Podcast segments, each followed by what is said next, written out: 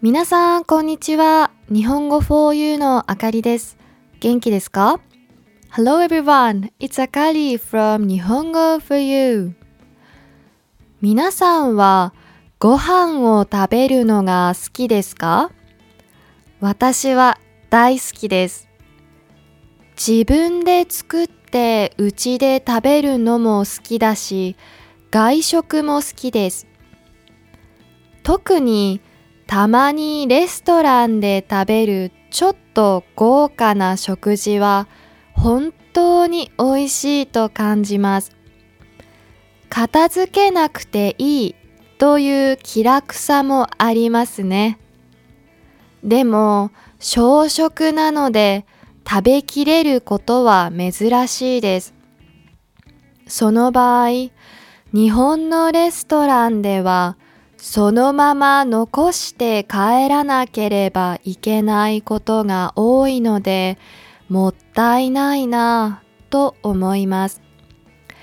でもアメリカやヨーロッパではドギーバッグがありますね。外食して残した分を入れて持ち帰れる小さな容器のことです。日本ではなぜかその習慣はありません。残したものを持ち帰るのははしたない卑しいことだと考える人が多いようです。さて、今日の話題は日本でのフードロスです。日本はたくさんの食品を輸入しているにもかかわらず、その多くを捨ててしまっているそうです。その量は1年でなんと612万トン。1人当たり毎日お茶碗1杯分の食べ物を廃棄している計算になります。廃棄される食品には大きく2種類あります。レストランやコンビニ、スーパーなどから出る事業でのロスと、個人が捨てた分からなる家庭でのロスです。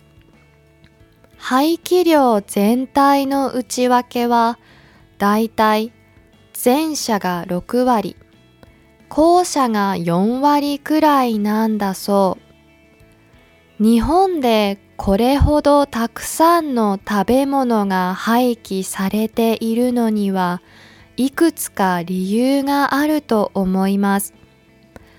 まず、衛生意識が高いので、賞味期限が切れた食べ物を食べようとしない人が多いこと。それから飲食店でドギーバッグのシステムを採用しているお店が少ないことが挙げられます。もったいない精神が育っている一方、食品の廃棄が多い日本。残り物や賞味期限に対する意識が少しずつ変わっていけば、フードロスが少なくなるかもしれません。